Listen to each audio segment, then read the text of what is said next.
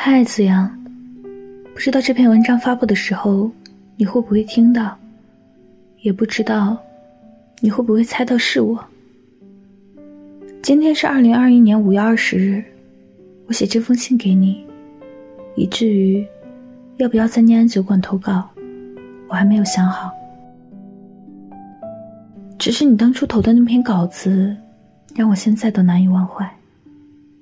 我把它偷偷留在了我的收藏里，直到现在，都会偶尔翻出来看看。不过我清楚的知道，我们不会有以后了。我主动的时候你退缩了，我失望的时候，你这才准备好。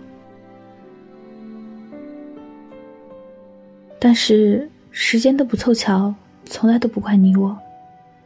或许，注定不会走到一起的人，不管努力挣扎多久，最终都会各奔东西。我们初中相遇到现在算起来，有六七年了吧。那个时候我并不认识你，你也是初三才知道的我。就这样，在毫无焦点的生活中。我们到了同一个高中，高一很幸运的分到了同一个班级，班主任给我们安排了前后桌。很快的，我们也玩到了一起。我们一起晚饭逃出校门凑钱买辣菜，等到晚上历史老师放大国崛起的视频时，藏在桌子下面偷偷吃。我们一起买小垃圾桶，买瓜子。小团体经营的有模有样，日子慢慢到了第二个学期，这学期不仅是前后桌，生活委员更是把我们安排在同一组打扫卫生。那段日子真的太快乐了，我们一起逃课去买丸子吃，一起把垃圾偷偷堆到房后面，然后用打火机去堆烧掉。每次到我们组打扫卫生，都要被罚好几周。不过被罚的很快乐，因为这样我们就可以更加名正言顺的逃课了。现在想起来，还是那么有趣啊！这样的事情太多了，多到数不清。快乐藏在细节里面，热闹藏在我们中间。子阳，其实我想说，跟你在一起的时候，做什么都是超级有趣的。只是那时候，你没给我机会说出口。后来到了高二分班，我们分开了，一下子远了好多。各自有了各自的圈子，我们的交集就归于平静了。有时候偶尔楼道碰着打声招呼，都有些支支吾吾的。那个搞怪幼稚的小团体。一下就不复存在了。高三你单招先走了，我留下来参加高考，顺带偶尔过去帮你照看你那个时候的女朋友。我们还是会偶尔联系。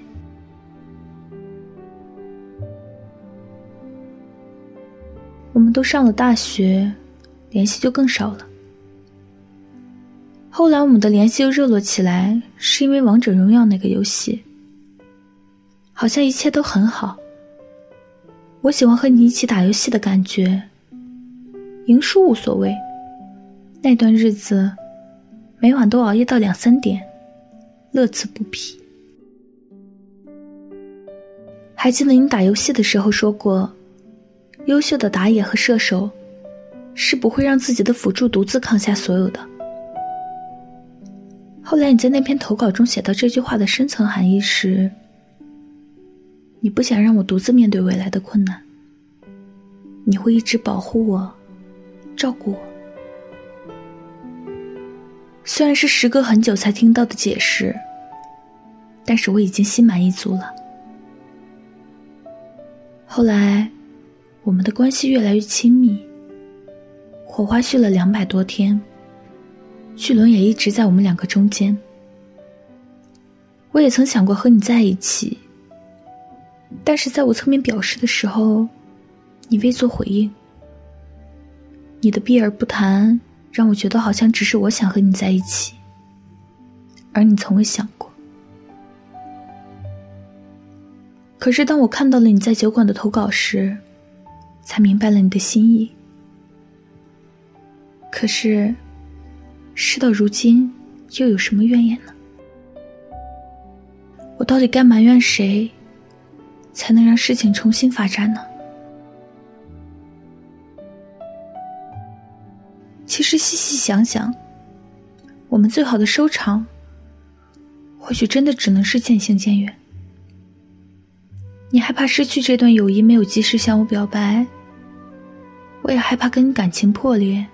跃跃欲试，终是没有先迈出那一步。我们都小心翼翼的维护，可最后的结果，还是失去了。到如今，我有了男朋友，你也有了你的小师妹，我们的生活又变得几乎没有交集，火花、巨轮，全部都消失了。好像，我们真的就这样错过了。最后想对你说，好好生活。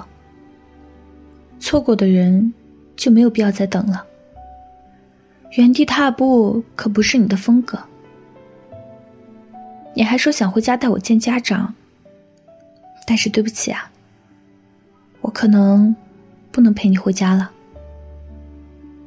以后肯定会有其他更好的女孩子陪着你的，陪你一起爬华山、看日出日落，陪你走很远、很远的路。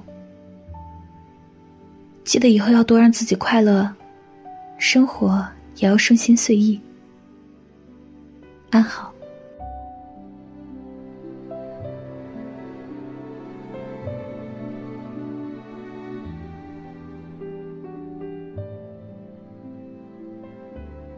以上就是酒馆听友写给子阳的来信投稿。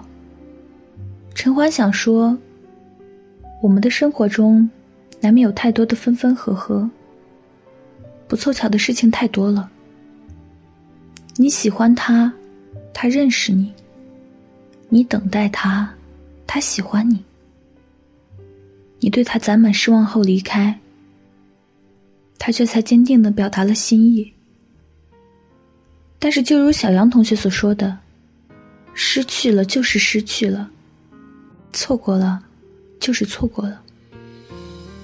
很感动，我是那个你唯一想带回家见父母的女孩。也很感谢，我们都在十七八岁的年纪，给对方的心里埋下了懵懂青涩的种子。只是很可惜，种子没有按时生根发芽，而是在心底。越埋越深，但其实几年后的今天想来，也毫无怨言。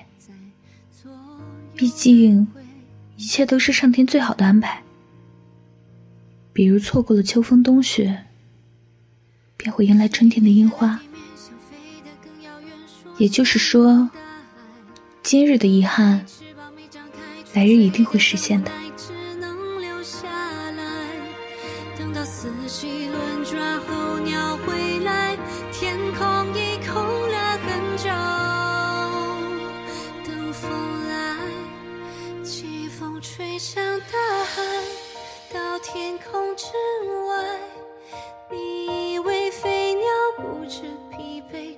往前飞，终于有一天，我们都明白还要相爱。回到那棵树上，脱下骄傲，放低姿态，季风吹向大海，到天空之